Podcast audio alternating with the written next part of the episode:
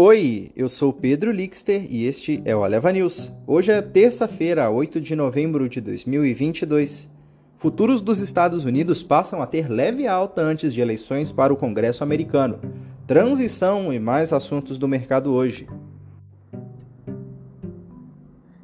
Os índices futuros de Nova York viraram para alta após abrirem em baixa. Já os mercados asiáticos fecharam sem direção definida nesta terça-feira, com os investidores aguardando os resultados das eleições de meio de mandato nos Estados Unidos, que determinará qual partido controlará o Congresso americano. Wall Street também espera pelo índice de preços ao consumidor na quinta-feira para obter sinalizações sobre o caminho a ser tomado pelo Fed em relação à política monetária. Na agenda de balanços americana, destaque para os resultados da Walt Disney e AMC. Por aqui, as atenções seguem voltadas para a equipe de transição do novo governo eleito, que deve se reunir com o presidente da Câmara, Arthur Lira, para tratar do orçamento de 2023.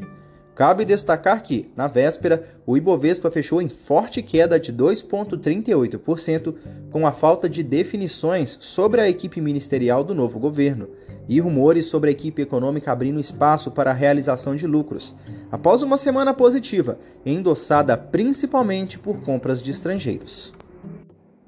Na frente econômica, o IGPDI de outubro deve registrar deflação, enquanto o diretor de política monetária do Banco Central, Bruno Serra, comenta sobre os desafios macroeconômicos para o próximo ano, em evento da Moody's. Divulgando os resultados após o fechamento do mercado, temos Inter, 3R Petroleum, Arezo, Bradesco, Braskem, CIA, Curi, Caixa Seguridade, CVC, Engie, Iguatemi, XP Incorporation, Totvis, Qualicorp e Melius. Nas bolsas mundiais, os índices futuros dos Estados Unidos operam com leve alta nesta manhã de terça-feira, ampliando os ganhos na véspera com os investidores aguardando as eleições de meio de mandato no Congresso. Na Ásia, os mercados fecharam sem direção única, com os investidores digerindo a ata da última reunião do Banco do Japão, com atenção aos resultados das eleições do meio de mandato nos Estados Unidos. Na Europa, os mercados operam sem direção definida, com os investidores globais olhando também para os Estados Unidos. Em commodities, os preços do petróleo operam com leves perdas na terça-feira, em meio a temores de recessão e o compromisso da China com sua política de Covid-0. Já os preços do contrato do minério de ferro em Dalian sobem pela sexta sessão consecutiva, já que os traders se agarram à esperança de que uma abordagem restritiva de tolerância zero da China ao Covid acabe diminuindo. O rally continua, apesar das preocupações com um aumento nos novos casos de coronavírus em algumas cidades chinesas e da fraqueza da demanda de aço. E olha só, Lula e Alckmin estudam combinar três mecanismos para abrir espaço de 175 bilhões de reais no orçamento. O presidente eleito Lula e seu vice Geraldo Alckmin negociam a combinação de três mecanismos para abrir espaço no orçamento e assegurar recursos para promessas de campanha, como a manutenção dos 600 reais do Auxílio Brasil e o reajuste do salário mínimo acima da inflação, de acordo com a apuração do jornal Valor.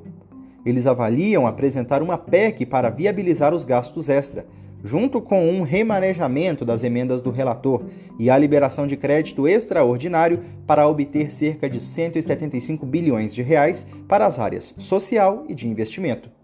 Lula optou por adiar a apresentação da proposta que abre espaço no orçamento de 2022. O petista quer primeiro conversar com os presidentes da Câmara, Arthur Lira, e do Senado, Rodrigo Pacheco, sobre o assunto.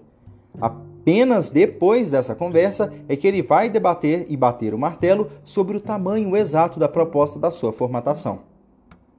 Este foi o Eleva News. O podcast é publicado de segunda a sexta bem cedinho. Acompanhe a gente na sua plataforma de áudio favorita e não perca os nossos episódios. Até mais!